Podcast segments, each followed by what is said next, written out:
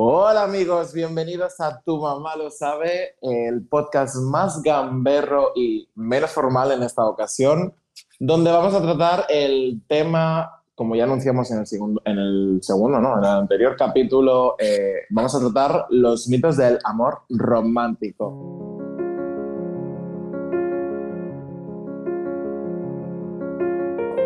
Para ello estoy contando con eh, Dani desde Wisconsin. Hola Dani. Hola, muy buenas. ¿Cómo estamos? Aquí tirando tiros al cielo a ver si, Me meo. Y tenemos a Luis desde Australia. Hola Luis, buenos días. Hello, my friend. ¿Qué tal?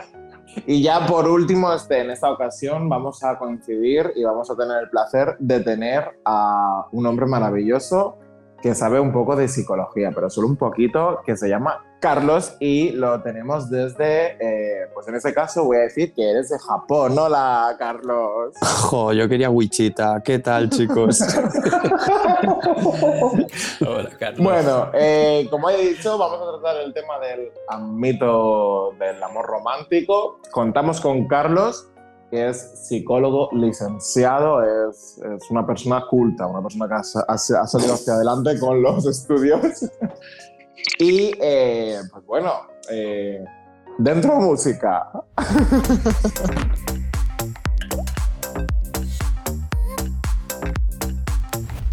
¿Tu mamá lo sabe? sabe?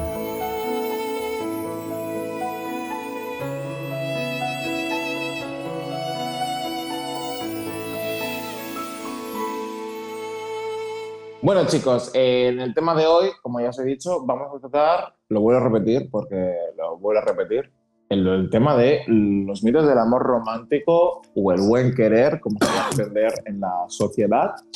Pero antes que nada, quiero recordaros que nos podéis seguir en Twitter en Tu Mamá Podcast y que podéis comentar eh, lo que queráis ahí para futuros eh, eventos, ¿no? Pero también podéis futuros episodios.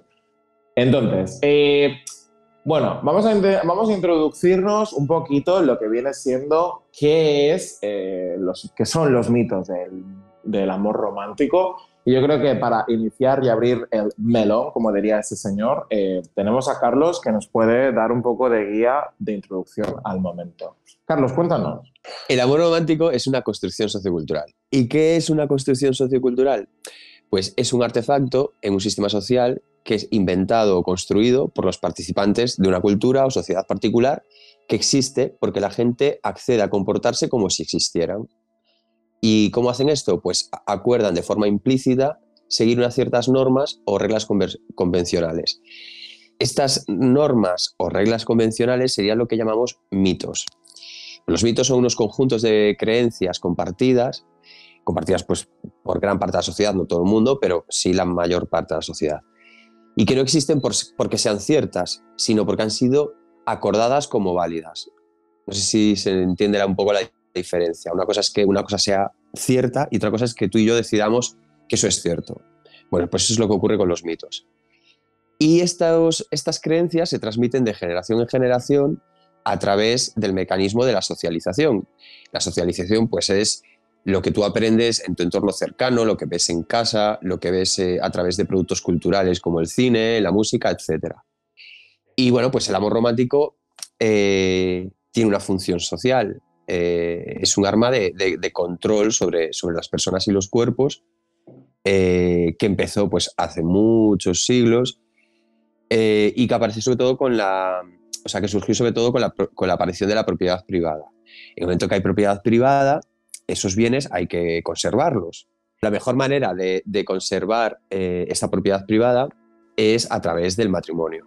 Crear núcleos familiares en los que esas propiedades se van eh, heredando y, dejando, en, bueno, dejando en herencia a, los herederos. En nuestro caso, en, el caso de la comunidad LGBT, eh, pues que no tenemos descendencia directa en muchos casos, esto, este mecanismo carece un poco de sentido, pero lo cierto es que hemos como absorbido un poco eh, estos perceptos, estas creencias porque es el único modelo de pareja que existe en la cultura hasta hace muy poco. Ahora empieza a haber la poligamia, empieza a haber el amor libre, pero hasta hace muy poco esto no existía, no, no era visible. Y por lo tanto, pues como no teníamos otra referencia, nos hemos un poco acomodado o, recogido eh, esta, esta, referencia para, para, nosotros desarrollar un poco las relaciones de alguna manera y no a ciegas. Entonces, a mí me surge, pues ahora mismo, la pregunta que nos hicimos en los espacios, porque si recordáis, eh, esos, estas grabaciones días antes tiene una previa discusión en los espacios en nuestro, en nuestro Twitter.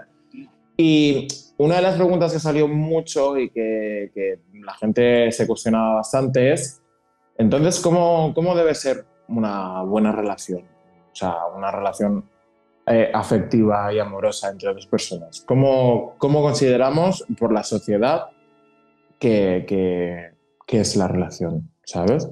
Eh, no sé si alguno quiere meter ahora la pata.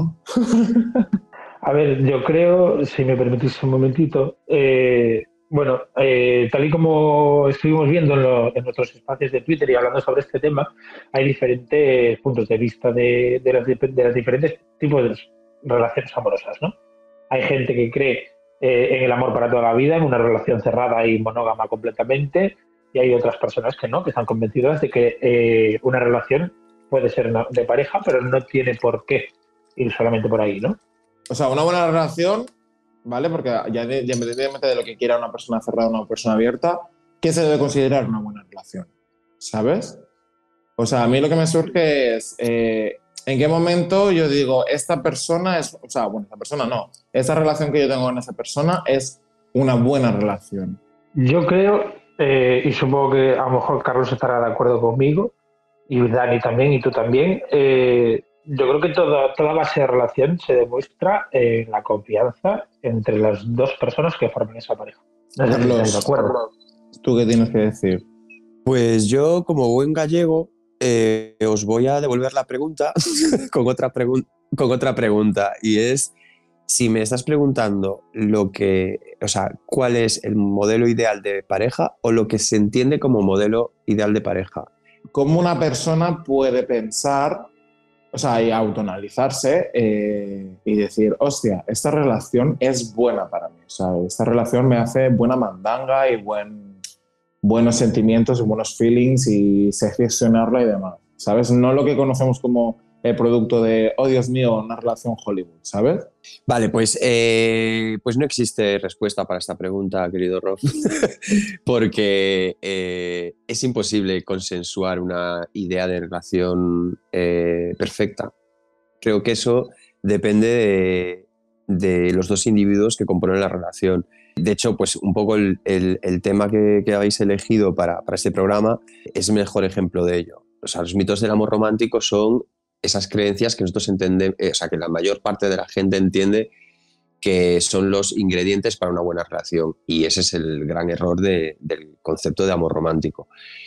Porque cuando dos personas distintas se, unen en pareja, eh, crean algo único, es decir, es la combinación entre sus dos individualidades, entre sus dos universos únicos y, que no existen en, ninguna otra persona.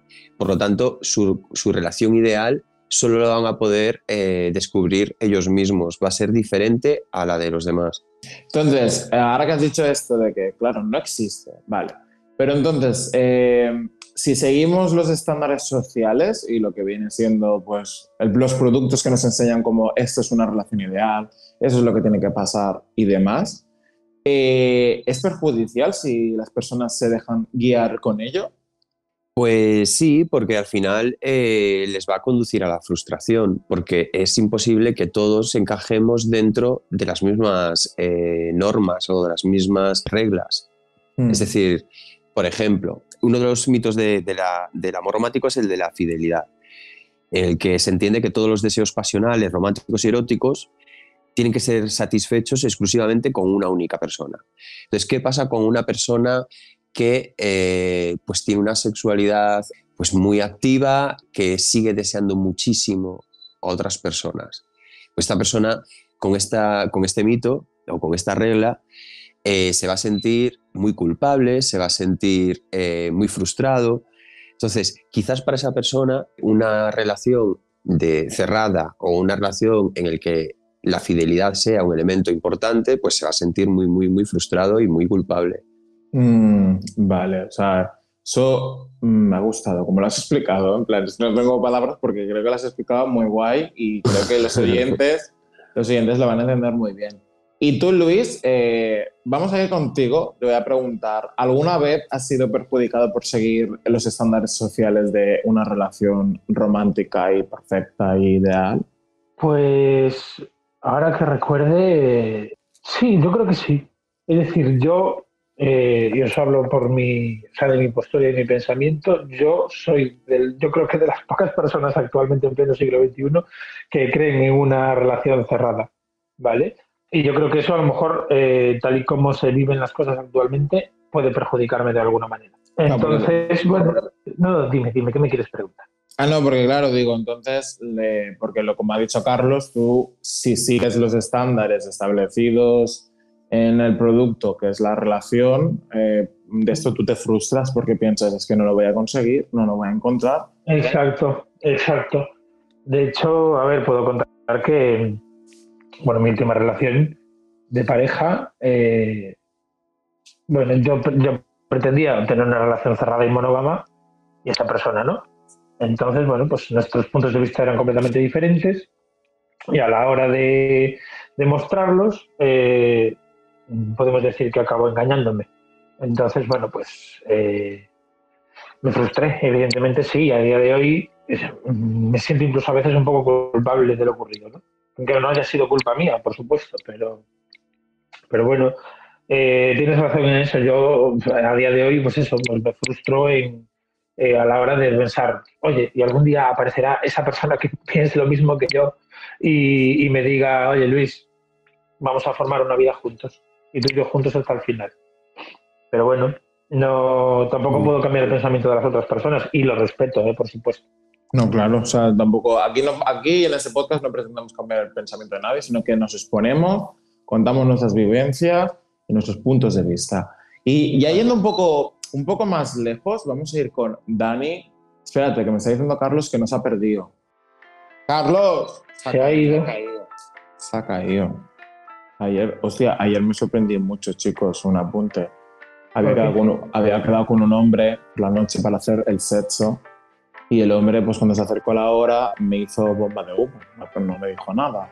Uh, Y yo, yo cachondo como una mona, en plan, yo me subía por las paredes porque pensé, uh, esta noche hago el sexo. y yo cachondo como una mona, pues acabé con los dildos. Y el dildo gordo me entró como si nada. O sea, maravilloso. Ay, es, un mito del amor romántico eso también. Me meo. Pero no Ya sé, en plan, yo me sorprendí. Hola, Carlos, has volvido. Hola, jo, Hola. Carlos. Hemos tenido un problema técnico, chicos. Oye. Si este audio se está escuchando es porque Carlos se ha caído. No se ha hecho Sí. daño, tranquilos. Caí en blandito. bueno, iba, a- iba a preguntarle a Dani, nos hemos quedado con que iba a por Dani cuando me ha escrito Carlos por privado. ¡Os he perdido! Eh, le iba a preguntar, Dani, si vamos un poco más, más allá de, lo que viene siendo las reglas establecidas socialmente y demás, tú con tu pareja, que sois de dos países totalmente diferentes, habláis idiomas diferentes, pero os comunicáis con el mismo idioma y demás, ¿cómo has llevado? ¿Te has llegado a frustrar por algunas cosas que se dan a entender como eso es una relación ideal? Mm, No, yo en este caso, como tengo la mente muy abierta, la mente, ¿eh? que conste, porque hay que ir, a ver, con una pareja, que tienes una pareja que habla en un diferente idioma o una diferente cultura, diferente religión, pues si vas con tu mental, mentalidad occidental, eh, judeo-cristiana barra católica, pues eh, es, es- difícil de que, no, es fácil que la relación pues no vaya bien.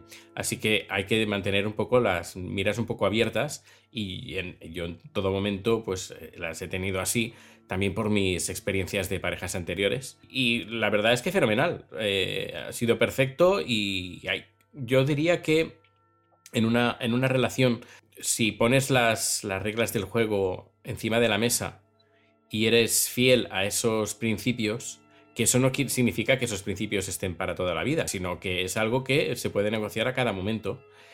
Y teniendo las bases del juego encima de la mesa y todo el mundo las juega, pues yo creo que la pareja no debería de tener problemas. Pero cuando ya empiezan con. se empieza con las mentiras, con los engaños, con los secretos.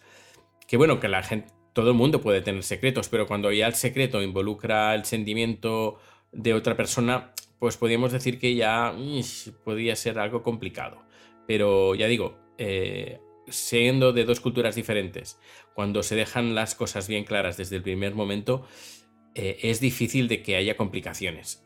No es imposible, porque ya digo, dos culturas diferentes y hablando un- entre los dos en un idioma que no es el nuestro, es normal que surjan eh, problemas y ante eso pues hay que entender que pueden surgir y como pueden surgir pues es mejor hablarlo antes de hacerse porque yo creo que bueno Carlos nos, nos lo, diré- nos lo dirá, nos lo confirmará que nos hacemos muchas veces montañas en la cabeza que luego no son. Sí, sí, sí, sí. A ver, una- un elemento imprescindible de las relaciones y que normalmente no lo tenemos muy presente es la negociación. Y para la negociación es necesario otra herramienta que, bueno, esa sí la tenemos más presente, pero aún así la practicamos poco, que es la comunicación. Entonces, si nos comunicamos, podemos saber un poco por dónde va cada uno y desde ese punto podemos negociar, porque pues desde ese por dónde va cada uno, la negociación nos acerca. Es decir, si yo voy por aquí y tú vas por allá, no nos vamos a encontrar. Entonces tendremos que negociar puntos en los que nos encontremos, porque si no, pues la pareja pues no tiene sentido. Y Vale. Ah, luego vale. también otra cosa que dice Dani muy interesante es que eh, las personas con el, con el tiempo normalmente evolucionamos y, y eso implica que cambiamos.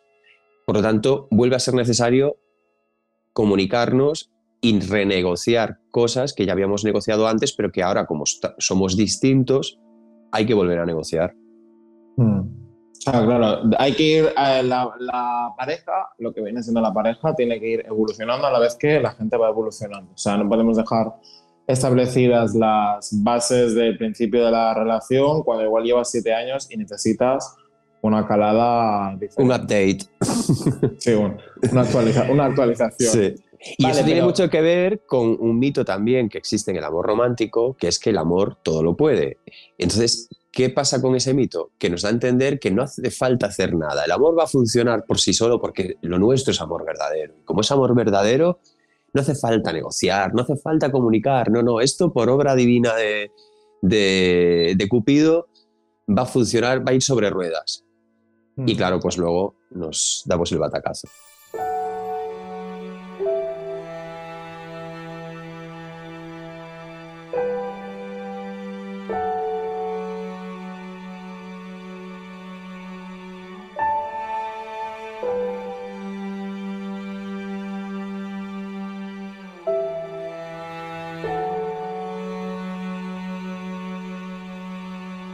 No sé si os acordáis que ahora que has dicho esto, me viene perfecto, me viene a la legua, porque justo es el tema que quería seguir.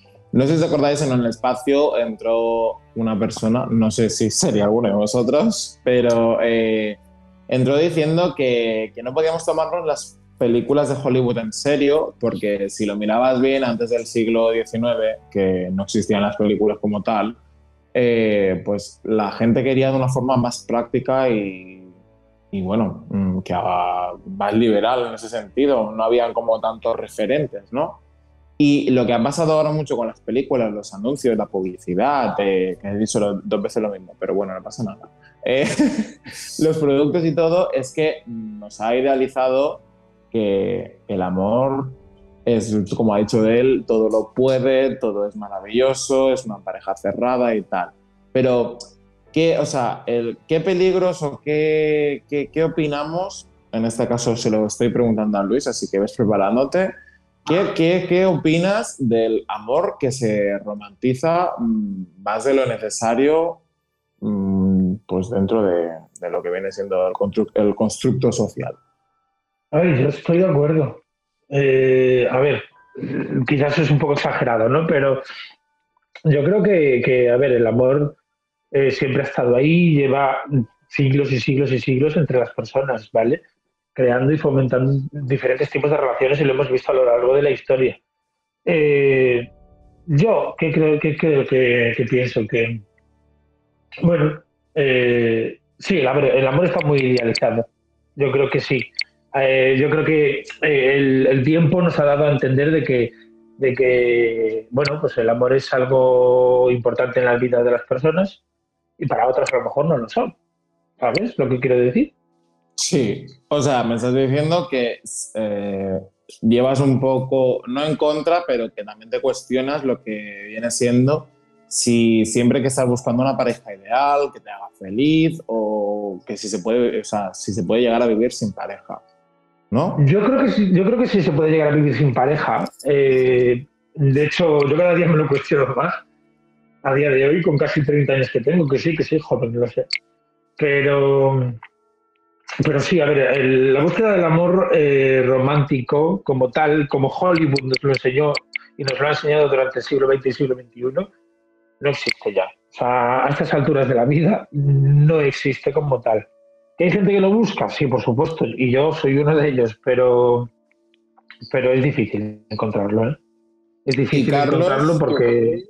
Ah, no, Yo, me pregunto si ha existido alguna vez, es decir, si ha existido en la realidad, porque nosotros vemos estas películas, por ejemplo, eh, La Cenicienta, eh, todas estas de Disney.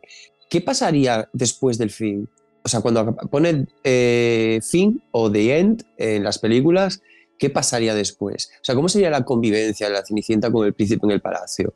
¿Cómo habrían evolucionado en su relación? Claro, a ver, también entra un papel bastante importante ahí, que bueno, no sé si lo sabéis, pero todas las películas de Disney eh, realmente eh, están basadas en unos libros, que son unos libros un poco más dramáticos, más gore. Y por ejemplo, lo que viene siendo el final de la sirenita no es que se casa con el príncipe y tal, es que acaba siendo espuma del mar. ¿Sabes? Eh, la Cenicienta, pues no recuerdo muy bien cómo es el final, pero bueno, hasta Pinocho. Pinocho no acaba siendo un niño O sea, esas, eh, Disney ya bas- basó eso como para hacer sentir a la gente que podía pasarlo bien y encontrar la felicidad en cualquier lugar y tal. Pero, como dices tú, no tuvieron en cuenta que igual en el futuro la gente se cuestionaría, pero es realmente lo que tengo que, o sea, es lo que quiero saber. O sea, quiero, yo quiero igual saber cómo Cenicienta ha desarrollado la relación, el tener hijos, cómo lo ha afrontado con el príncipe, bueno, con el rey y todas esas cosas, ¿no? Por eso la versión que hicieron de Cenicienta, creo, eh, sí, Cenicienta, ¿no? Esa nueva versión que la, esa nueva ver- de película que estrenaron hace pocos meses, a mí me gustó porque le daba un giro a la historia un poquito más actual, un poquito más realista. Pero Ay, mira, ¿cuál yo no la vi, ¿cuál es? Eso iba a preguntar. Que no sé en qué plataforma la pusieron, creo que está en um, Amazon Prime. ¿Qué es la de Camila. Cabello? Ah, Eh, vale, sí. Que la, el, la madrina es el, el, el chico este. Eso Billy. Porter. Ese es. Mm. Pues yo no me la, no me la- me la empecé a ver, pero me parece un coñazo. Yo me quedé, yo me quedé en, el, en el live action de Disney. ¿eh? Yo también, yo me quedé ahí en la última que se me intenta. Yo, yo la vi, yo la vi y además me gustó por eso, porque le da un giro eh, a la historia y la hace más realista. Pues, Pues mira, me lo eso, es, apunto. eso te voy a decir, digo, eso es bueno saberlo. A ver, Vamos a apuntarla. Vamos a apuntarla, sí. Un apunte, solo que, por ejemplo, la Cenicienta no, no, no, no tiene que estar siguiendo lo que dice el hombre, sino ella también tiene sus, sus principios, sus, sus ganas, sus ansias de hacer cosas. En este caso, ella quiere ser una modista.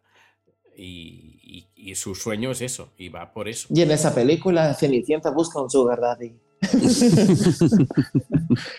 Los sugar daddy son los ratoncitos que le hacen todo. Total. Eh, vale, a ver, voy a, voy a intentar descifrar qué es lo que puse yo en la nota, porque estamos siguiendo una pequeña nota. Eh, bueno, es un guion, Rob. Es un guion, no es un Bueno, el guion, el guion. Pero el caso es que. Lo que pasa es que te cuesta escribir rápido. Sí, totalmente. O sea, aquí he puesto cuando una pareja se separa porque uno de esos. Vale, dos- estamos en el mismo punto. Estamos en el mismo Vale. punto. Te ayudo, te ayudo y así le pregunto yo a Carlos. Vale, sí, dale, dale tú porque estoy Vale. estructurar la pregunta. ¿Qué coño he apuntado aquí? Eh, vamos a ver, Carlos, yo te quería preguntar algo que tenemos en nuestro guion puesto. ¿Qué crees que, por ejemplo, cuando una pareja se separa, porque uno de los dos se enamora de otra persona, eh, ¿por qué crees en ese aspecto eh, se demoniza a, uno y a la otra se le convierte en víctima del desamor? Sí, crees que es así, vamos. Claro, bueno, pues yo creo que eso está relacionado con otro de los mitos del amor romántico, que es el de la perdurabilidad. Es decir, eh, que es la creencia de que el amor romántico y pasional de lo- de- que, vivimos en los- el primer año, el primer año y medio, va a perdurar eh, toda la vida. Cuando la, otra, la persona que se desenamora o se enamora de otra persona transgrede esa idea de, perdurabilidad, eh, es castigada. Es castigada pues porque eh, primero estás cargándote mi idea de- de- del amor. Es decir, aunque yo no esté dentro de la pareja, soy, el soy un amigo de la pareja, que vosotros rompáis, a mí me da un mensaje de, eh, de que el amor no es para siempre y yo creo que el amor es para siempre. Por lo tanto, lo que estás haciendo eh, a mí no me conviene. o sea, básicamente va por ahí. Claro. Y eh, respecto al que es dejado, pues evidentemente va a pasar por un duelo que, que no es fácil. Pues bueno, pues normalmente siempre apoyamos al que lo está pasando mal, el, que ha sido, el que ha sido dejado, pero es cierto también que hay muchas situaciones en las que la persona que deja, porque se ha desenamorado o se enamora de otra persona, eh, lo pasa también realmente mal, pues porque sigue queriendo a la otra persona. Normalmente cuando son parejas largas, de hecho, eh, el amor se, se establece, tú puedes enamorarte de otra persona y hacer daño a la persona que quieres, pues es terrible. Yo, por ejemplo, tuve una depresión fortísima eh, por una ruptura en la que fui yo el que dejé. Que, Ya. normalmente, que normalmente dices, bueno, pues si, si lo dejas es porque tú estás de puta madre y, y te vas a vivir tu vida. Pero no, es un proceso muy complicado porque tú sigues queriendo a la otra persona, pero no de la, de la misma forma. Y, y, y como tienes que ser honesto y, y pensar también en el otro, que si tú estuvieses en su lugar, no querrías que alguien estuviese contigo si no te quiere de la misma forma que lo quieres tú, pues tienes que dar ese paso. Y ese paso eh, es duro para los dos. Pero normalmente solo pensamos en el dejado. ¿Por qué? Pues otra vez por, las, por los productos culturales. Es decir, tú cuando ves estas películas en las que una pareja rompe por, porque uno de los dos se desenamora o se enamora de otra persona, tú con quien empatizas es con la víctima, porque la película también ya te lo presenta de esta manera para que lo hagas, para que tú empatices con la víctima. Normalmente el, el que deja en la película no sufre ni nada, normalmente es un cabrón además. O sea, Sí, siempre se convierte en el malo. Sí, no, y, es y el personaje es presentado así, es decir, no, no es solo porque tú determines que es un cabrón, es que se te es presentado así. Claro. Y bueno, pues al final aprendemos un poco a, a ver las cosas así a través de, de esas referencias. Claro, yo os voy a preguntar ya, eh, derivado a esto, y, os lo- y creo que me contestéis los tres, eh, ¿las películas hacen daño a la hora de después mantener en la vida real una, una relación sentimental? ¿Creéis que las películas llegan a hacer algo de daño? Pues mira, yo creo, yo creo que sí, pero no por las, porque las películas, no por las películas en sí, sino por, porque nosotros cuando vemos esas películas nos olvidamos de que son ficción. Así como cuando vemos Star Wars, tenemos clarísimo que eso es una ficción, Sí, o cuando vemos una de miedo, tenemos clarísimo que es una ficción. Con el amor romántico no. Eh, asumimos que eso puede ser verdad y que, y, que, y que además nos gustaría que nos ocurriese. se pero aún con los personajes. Claro, claro, claro. Y, y lo vivéis como, claro, es que eso es lo que debe ser, eso es lo que, lo que me debe ocurrir a mí. Pero también es cierto que, una vez más, como ya dijimos antes, esa película nos enseña eh, lo que nos quiere enseñar. En, eh, ya no tenemos que irnos a Disney, en Hollywood. Una pareja se enamora, está en toda la película, como me encuentro, no te encuentro, nos desencontramos, ahora nos volvemos a encontrar y por fin nos enamoramos.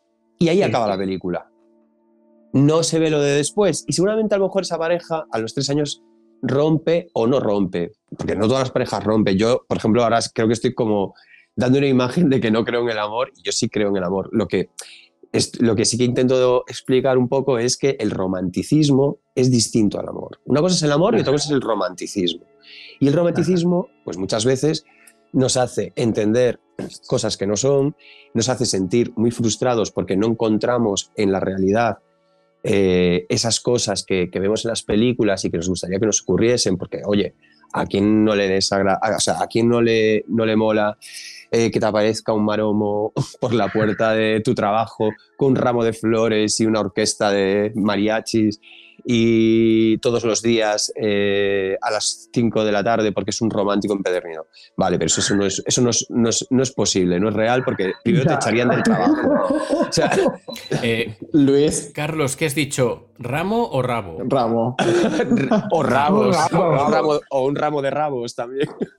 Un ramo de dildos, en plan, toma cariño. Hostia, ese no, ese no lo tenía.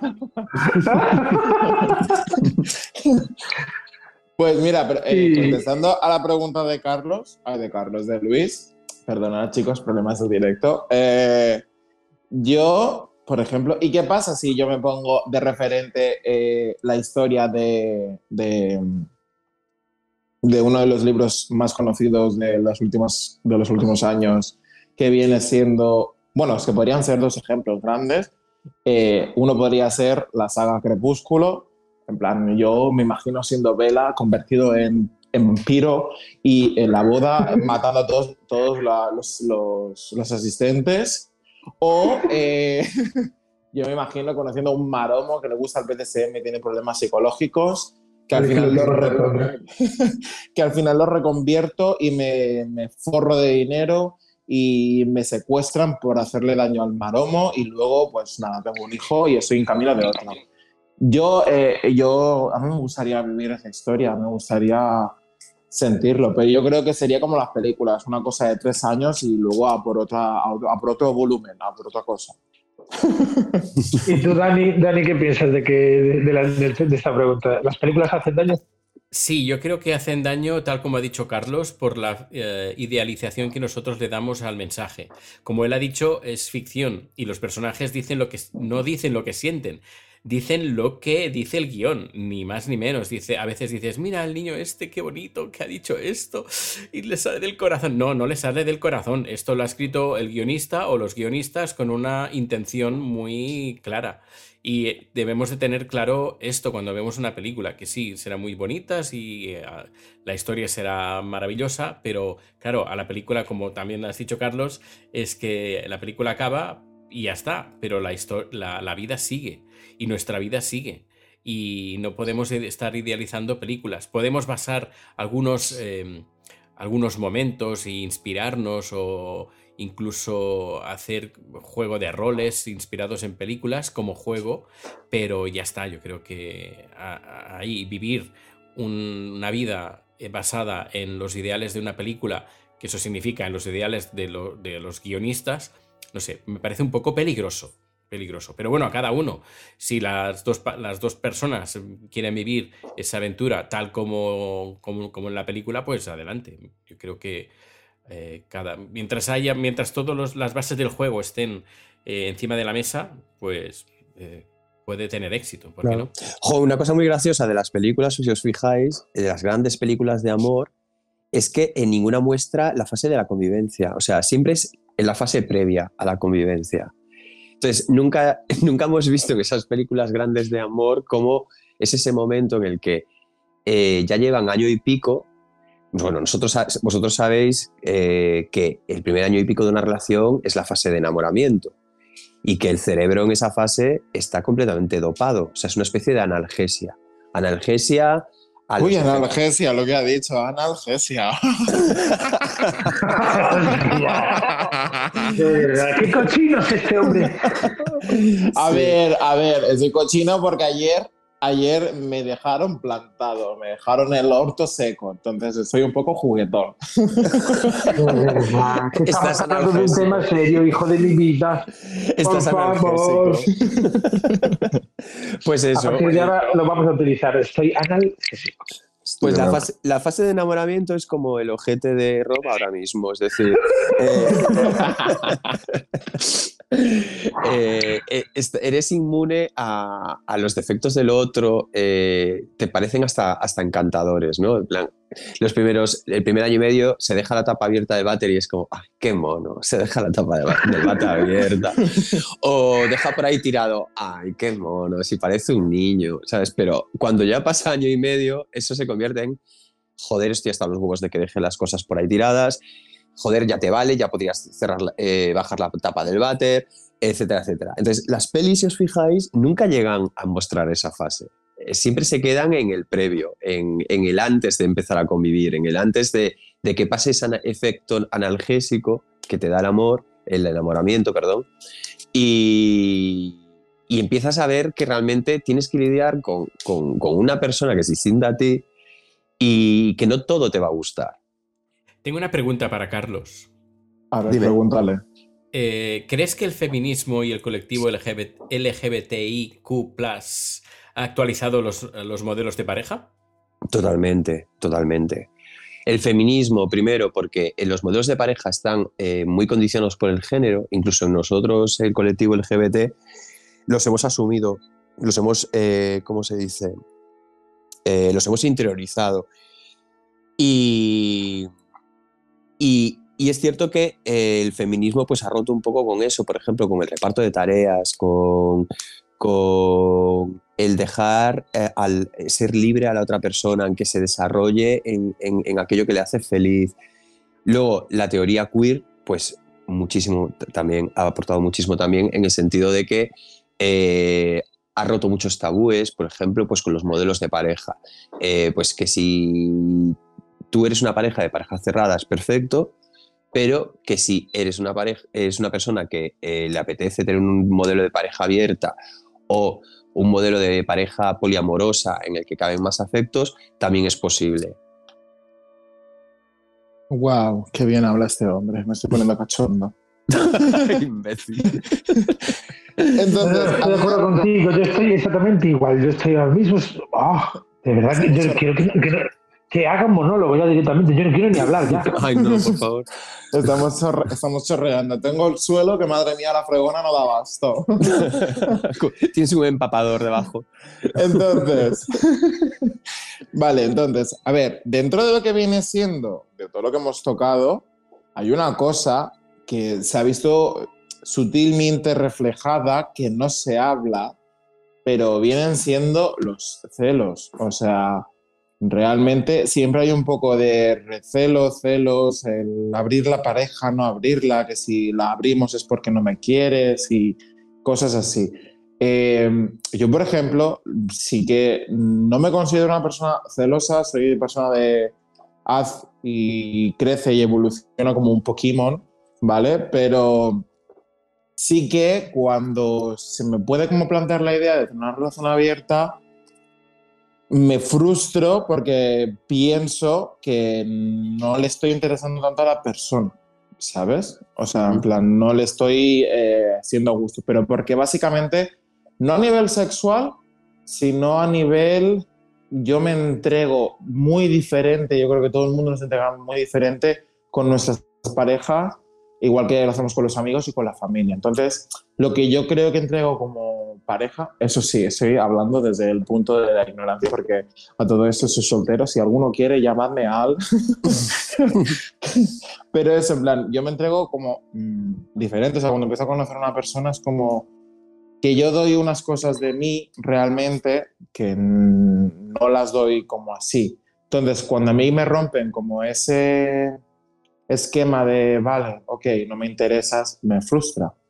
Entonces, no sé qué es lo que pensáis vosotros, en plan, qué tenéis que representar o decir respecto a lo que vienen siendo los celos y vuestra opinión y vuestra experiencia. Vamos con Dani. Eh, gracias. Yo creo, yo creo que, a ver, voy a dejar una frase así un poquito, que va a sonar un poquito mal, pero luego me explico. La pareja va, creo yo, a la velocidad del que va más lento. Me explico. Cuando, cuando uno da amor o cuando... eh, sí, cuando en, una relación, si damos más amor del, que del amor que, que creemos que recibimos de la otra persona o de, eh, de lo que de esa negociación que hemos hecho entre pareja es cuando nos frustramos. Por eso es muy importante, creo yo, el decir las cosas bien claras. Y esos celos, cuando más dejemos las cosas claras desde el primer momento, yo creo que menos celos habría dentro de la pareja. Eh, por ejemplo, como has dicho, el tema de, la fidelidad. Para mí la, ah, para mí la fidelidad la entiendo como la fidelidad a los principios que se ha acordado en la, pareja, no a la fidelidad de, de, estar eh, o de tener a una pareja sexual para toda la vida, sino mm. que la fidelidad la entiendo como, vale, estos son nuestros principios ahora, que pueden cambiar, pero vamos a mantenernos fideles a, lo que nosotros hemos acordado. Que en un momento hay un momento de, roce y hay que hablarlo, pues se habla, se negocia y se cambian. Y no hay ningún problema. A veces parece ser, incluso para nosotros mismos, que cambiar esos, eh, esos principios es como una infidelidad, pero no, es lo, que hacemos es adaptarnos a, nuestras necesidades y también a nuestro, a nuestro entorno. Y, luego una cosa para mí que es primordial en una pareja eh, es que es, que lo has comentado tú, Carlos, antes sobre el tema del cuando hemos hablado sobre el feminismo es darle a, la, nuestra pareja alas para que se sienta realizado como persona y de esta manera pues también tenemos que ser eh, conscientes de pues que, que también tenemos que recibir o mejor dicho si nosotros queremos ser libres y ser eh, sentirnos identificados, también debemos de hacer lo mismo a nuestras parejas. No sé si me he explicado y o si he respondido a, tus, a tu consulta. de lo que decías tú, eh, yo creo que no es lo mismo eh, los celos, que al final es algo que podemos sentir todos en algún momento, pero incluso con amistades o con familiares. Y otra cosa es lo de eh, ay, es que no me veo una relación abierta. O sea, yo creo que también, eh, y antes también Luis creo que comentó algo eh, sobre esto, eh, es cierto que ahora empieza a visibilizarse muchísimo lo de las relaciones abiertas, las relaciones poliamorosas, y que hay gente que, o sea, no todo el mundo va a encajar en ese tipo de relación.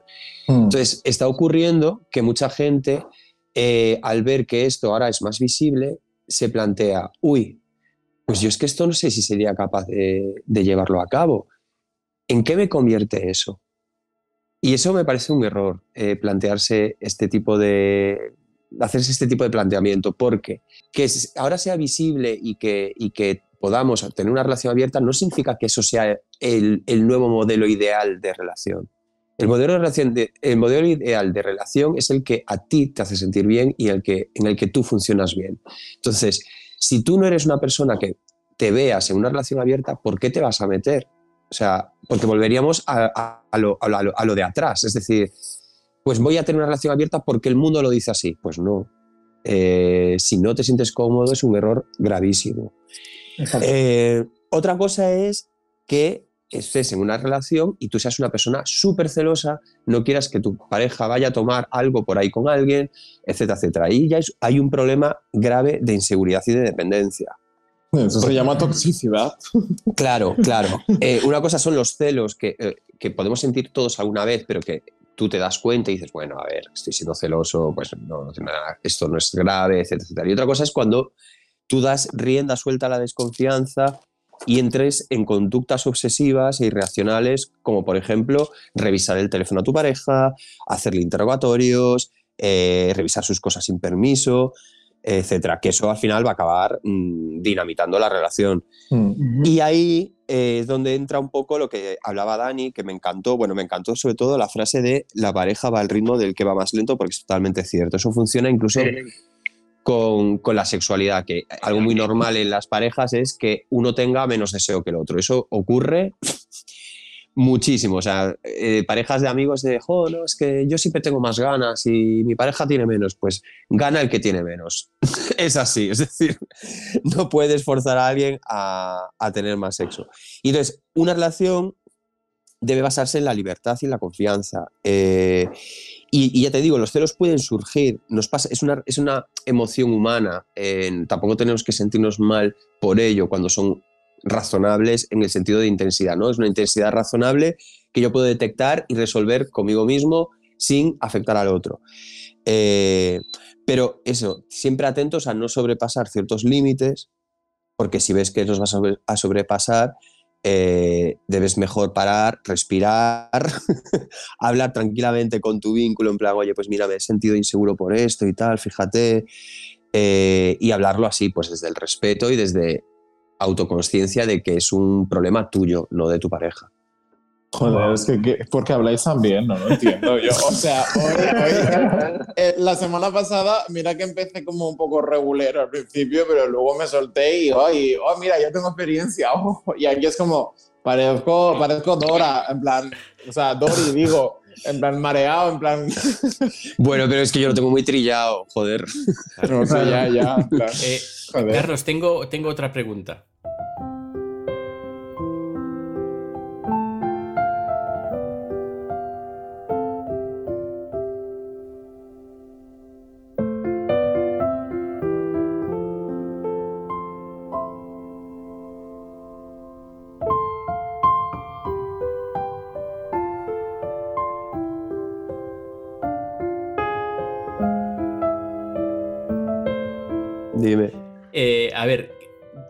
Lo que yo opino, a ver si, puedo estar equivocado, ¿eh? pero por eso quiero que, me corrijas si, es correcto o no.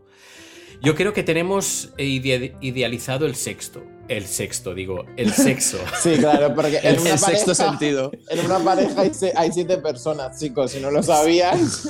Y la sexta persona realmente. Es la idealizada. sí, es la que no sabe encajar ahí. A ver, me explico un poco. A ver, como con, una tradición heterosexual, el sexo pues siempre ha significado procrear. Y por el contexto histórico y de herencia que, hemos comentado en el principio de las parejas, eh, pues queremos pues que nuestros hijos pues tengan nuestros genes. Pero claro, en una pareja LGTBI, donde la, procreación no tiene la misma, el mismo significado o no existe, el sexo ya se transforma en otro tipo de lenguaje, en otro tipo de comunicación entre dos personas. Por eso eh, creo que eh, muchas veces, por esa cultura, sobre todo católica, que tenemos, eh, quizás tenemos metido en nuestra, en, nuestra cultura de que tener sexo con alguien significa que nos tenemos que casar, que tenemos que vivir con esa persona, cuando podemos ser un poquito más libres en este aspecto, pero bueno, que proviene de ahí, creo yo. No sé si es, si es cierto o no. Mm. A ver. Esa por eh.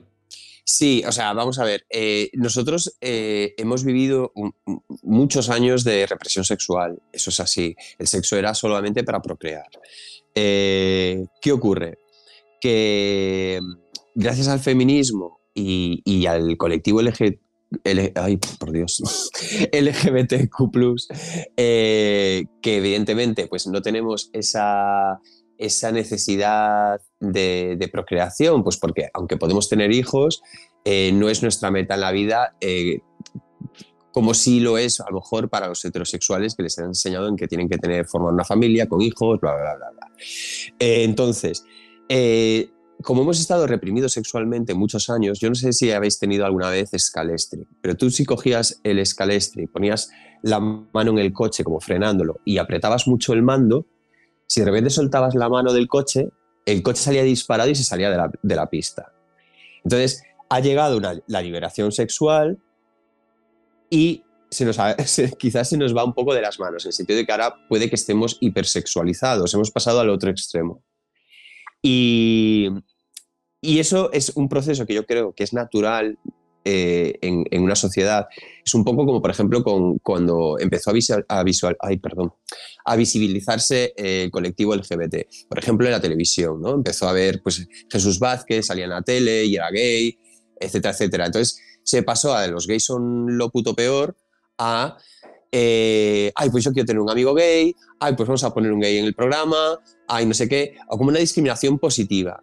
Y yo creo que eso es como eh, que cuando una sociedad empieza a asimilar algo, pasa de, lo, de un extremo a otro y solo después se queda en el medio, en una visión normal, en una visión normalizada, ¿no? De, pues, antes era los gays eran lo puto peor, pasamos de eso a los gays son lo puto mejor y llegaremos a un punto en que ser gay es normal es tan normal como ser heterosexual. No sé si me, si me he explicado. Sí. Sí, sí, sí. Y con el sexo pasó un poco, pues pasó un poco eso. Que ahora estamos en una hipersexualización, que también tenemos pues que tener cuidado con ella en el sentido de que follar está muy guay, todo eh, podemos hacer lo que nos dé la gana y eso es perfecto, eh, pero no tenemos que sentirnos obligados a, a- a tener más sexo del que queremos tener. Porque está eso está pasando ahora con, con mucha, ch- mucha gente joven que, hostia, es que no he follado en el último mes. Bueno, pero que están estoy- los fantasmas. No, es como que estoy fallando como persona. estoy Ya, por eso, persona. pero también eso lo alimenta mucho a la gente que es muy fantasma, ¿no? En el sentido Claro. de la persona que te viene a decir, ¡buah, tío! Ayer me acosté con 12 pavas, eh, no sé qué, ¿sabes? En plan, entonces el amigo se frustra y dice, yo también tengo que hacer eso porque si no, o van a pensar que soy gay, o van a pensar que no quiero algo estable, o joder, van a pensar que me quiero casar, ¿sabes? En plan, todas esas cosas, quieras o no, las tienen vinculadas. Igual que las chicas, hay algunas que dicen, pues yo me he acostado con 30, uy, Dios mío, pues yo solo con uno, ¿sabes? En plan, ¿dónde vas? ¿Sabes? En, en ese punto, lo que dices tú, ahora mismo estamos como eh, disfrutando mucho de lo que viene de la sexualidad, pero también se está frustrando mucha gente dentro de, los, de los extremos, porque hay un extremo, hay la persona que folla mucho y ole, bravo, joder, que, que follador, que conquistador, que conquistadora, o lo que sea, y luego eh, la persona que igual folla una vez o no folla nada porque no le apetece y, Dios mío, deberías mirártelo, deberías pasártelo bien, y, ¿sabes? Exactamente, muy bien, sí, sí, sí, sí, sí, totalmente. Samantha Hudson ha hablado muchas veces de eso, que es, es una persona muy poco sexual y que se ha llegado a sentir muy mal por, por, por ser poco sexual, porque estamos ahora mismo en un entorno en el que debes ser muy sexual para demostrar que eres una persona libre y feliz. Pues yo no sé, Luis, alguna cosa o chicos, alguna cosa que queréis hacer apunte, porque yo creo que hemos hablado un poquito hasta la sexualidad romantizada, porque queráis o no, Sí. lo que estamos hablando es una sexualidad romantizada. O sea, ahora se está vendiendo mucho la idea de si follas mucho, eres feliz, es una persona exitosa, como ha dicho Carlos y demás, y si follas poco es que algo te pasa eh, y no quieres seguir eh, jugando al juego. Entonces, bueno, no sé, yo creo que lo hemos tratado todo, así de primeras de esto, Sí, sí. está bastante bien. Sí, sí, Mm. totalmente. Eh, yo me quedo Hay solo una, solo una cosa. Y, y No, hombre, ahora se va a acabar.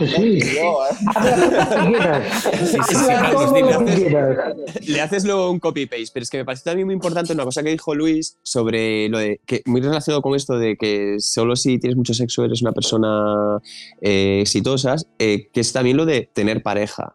Que uno de los mitos del amor romántico también es eso, que solo serás una pe- persona feliz y completa si tienes pareja.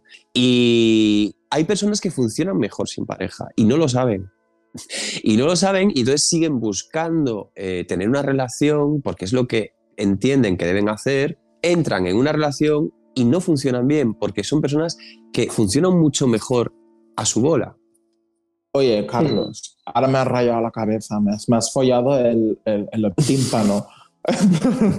Entonces, yo te, yo, te sur- yo te digo dos cosas. Una, creo que eso me pasa, en plan, puede ser, no lo sé. Y la segunda, eh, para nuestros oyentes y para mí, para no rayarnos ahora, porque me, me has pegado una folla de mente impresionante. ¿Te ha gustado? ¿Alguna, eh, alguna, alguna herramienta para, o sea, bueno, no herramienta, pero como rollo para decir, hostia, es que yo no soy persona de tener que tener una relación. ¿Cómo, qué puede, qué puede ser un indicativo de que tú no seas eh, de esto? Aunque eh, no metiéndote en una relación, porque a ver, si te metes en una relación y no funciona y llevas 17 intentos, pues a ver, chico, ahí hay algo que no sabes que no, que tú no eres para tener una relación, ¿no? Pero, en plan, para evitarse ese estrago de la frustración de 17 intentos y que todo te salga mal, ¿qué es lo que puede surgir? Hombre, pues yo creo que el truco está en conocerte bien a ti mismo eh, y, permitirte pensar en ello, en cómo eres tú, sin el precepto de la relación es la única salida o el único modo de vida eh, exitoso o adecuado para una persona. Si tú tienes claro que eh, está tan bien tener pareja como estar solo, vas a poder pensar de una forma más libre sobre ti mismo, en plan, vale, entonces teniendo esto en claro, ¿yo qué prefiero? Claro. Vale, o sea, en plan, Bueno, a ver, yo por ejemplo no creo que la pareja sea el único, la única vía de éxito. ¿Sabes? En plan, yo creo que el éxito, chicos, y de todos mis oyentes es tener un puto sugar daddy. bueno, cuando digo éxito, también quiero decir, pues, eh, eh, la única forma pues, de, de, ser feliz, por ejemplo. O sea, sí. otro, otro argumento muy manido. Pues yo, yo, podría ser, eh, yo podría ser feliz llorando en un bote de, con millones de dólares secándome las lágrimas y pensando... hay mucha, yo creo que hay mucha gente, y sobre todo las ciertas madres, que ven que la felicidad de su hijo tiene que ser casado con hijos. Sí. sí. Pues ¿sabes también por qué viene eso? Pues porque eh, la madre en lo que piensa es en el bienestar del hijo y piensa, si mi hijo un día se pone enfermo, ¿quién lo va a cuidar? Pues lo va a cuidar la sirvienta, su mujer o sus hijos. Porque eh, seguimos entendiendo que ese va a ser nuestro único apoyo. Cuando si, desarrollamos un poco más el espíritu de, comun de, comunidad, que ahora estamos como una era muy individualista, pero si desarrollamos más ese sentido de comunidad, creamos redes más amplias de afectos, por ejemplo, con tus amigos, con, los espacios que hacéis en Twitter, por ejemplo, se han creado muchos espacios de apoyo y, no sé, de confort y de reconfortar a alguien que lo está pasando mal y que os lo cuenta y vosotros le dais apoyo, no sé, pues esas redes de cuidados si las madres son conscientes de ellos, a lo mejor ya no tienen tan fijado en su cabeza de que la única forma de que su hijo vaya a tener gente que lo cuide sea la pareja. Pues a lo mejor dice, oye, pues mira, ya tiene sus amigos, ya tiene su red, su comunidad. Pues mira, ya está. Entonces que se case si quiere. A ver, yo tengo que decir que yo creo que sí, en mi, caso y todos acabamos con un sugar daddy, quien nos va a cuidar es el mayordomo o la mayordoma. Entonces, yo y un enfermero ahí... noruego eh, rubio y, y, de espalda ancha. Bueno, eso es, eso es el, el, enfermero va a venir todos los días a hacerte un análisis de próstata a ver qué tal vas. ¿Sabes?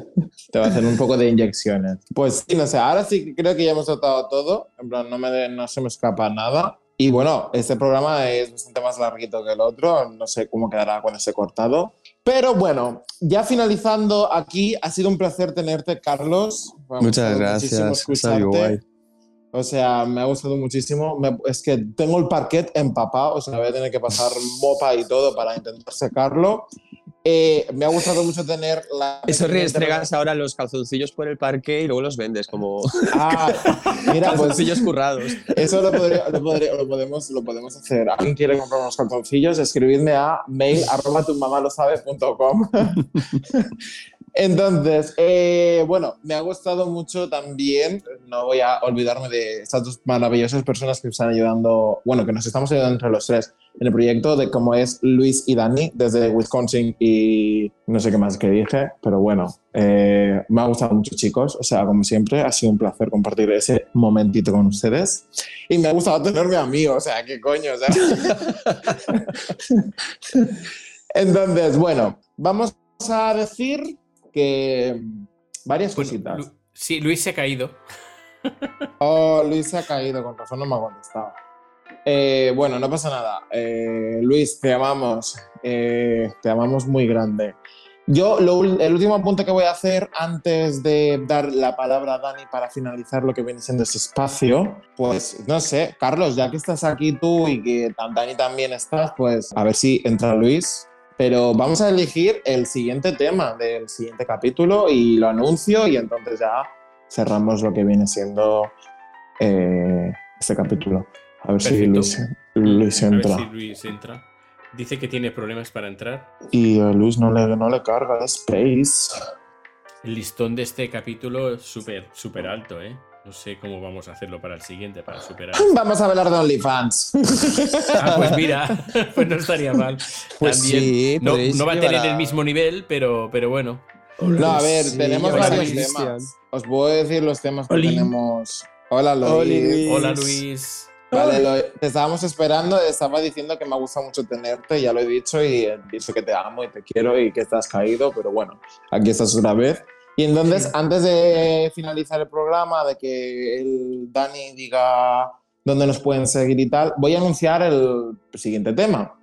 Pero, eh, pues, lo- mm, como estamos aquí los cuatro, pues he dicho, hostia, pues podemos elegirlo entre nosotros y entonces anuncio en plan, el próximo tema que vamos a tratar en el siguiente capítulo es cómo ganar dinero. No, yo tengo una propuesta y a ver qué os parece. A ver, ya que hemos estado hablando de los mitos del amor romántico, de parejas abiertas y cerradas, ¿por qué no intentamos generar un debatito entre parejas abiertas versus parejas cerradas? Pero ¿cómo? De que gente que podamos conocer, que estén de acuerdo con unas cosas y con otras, estén con nosotros en este programa para darnos su opinión al respecto y que se forme un pequeñito debate. Y que nuestros oyentes también nos manden también sus audios o Exacto. mensajes y nos digan qué, qué es lo que opinan. Perfecto, por mí encantado. Pues, pues sí, yo lo veo bien. Carlos, Pues sí, eh, a ver, que tampoco es que sea algo. A ver, es que ahora me voy a, voy a quedar de repelente, pero. pero tampoco es. O sea, no es algo que Uy. yo creo que se deba de debatir. Porque eh, las dos cosas están bien, pero sí puede ser interesante, pues a lo mejor eso, que cada uno ponga sus vivencias, pero sin, yo creo que sin entrar en debatir, porque Claro, es, algo juzgar. indebatible. O sea, cuando hablo de O sea, debate, de de- mantener una conversación. Ah, vale, guay. o sea, en el, siguiente, en el siguiente capítulo podemos tratar lo que vienen siendo las relaciones y relaciones dependientes y pues relaciones abiertas, relaciones cerradas y que depender de una o de la otra, ¿no? En plan, podría ser ese Exacto. tema. Perfecto. Porque así, así de la lista tachamos lo de relaciones dependientes y abrimos un poco con eso y entramos también dentro del, eh, vale, ¿y tú qué opinas? ¿Tú qué no opinas? Mm. Entonces, vale, pues voy a anunciarlo. Si los oyentes quieren ponerse en contacto con nosotros, pues lo pueden hacer desde nuestra cuenta de Twitter, Tu Mamá Podcast. También nos pueden enviar una nota, una nota de voz en el enlace que está en las notas de este programa, o bien en el formulario de contacto que se encuentra en tumamalosabe.com. Y bueno, amigos, en el siguiente capítulo vamos a tratar las relaciones dependientes y las relaciones abiertas, las relaciones cerradas, y quizás contamos con eh, presencias inminentes de famoseo falso para debatir, eh, debatir eh, que no que esté bien y que esté mal, pero debatir porque uno defiende una cosa y los otros defienden otra cosa.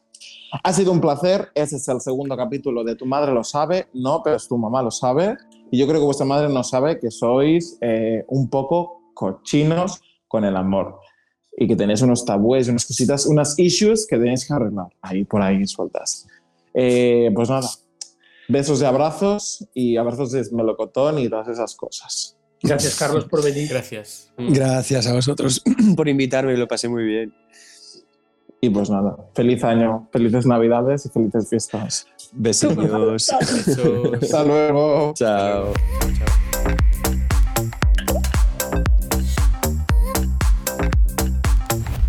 Tu mamá lo sabe.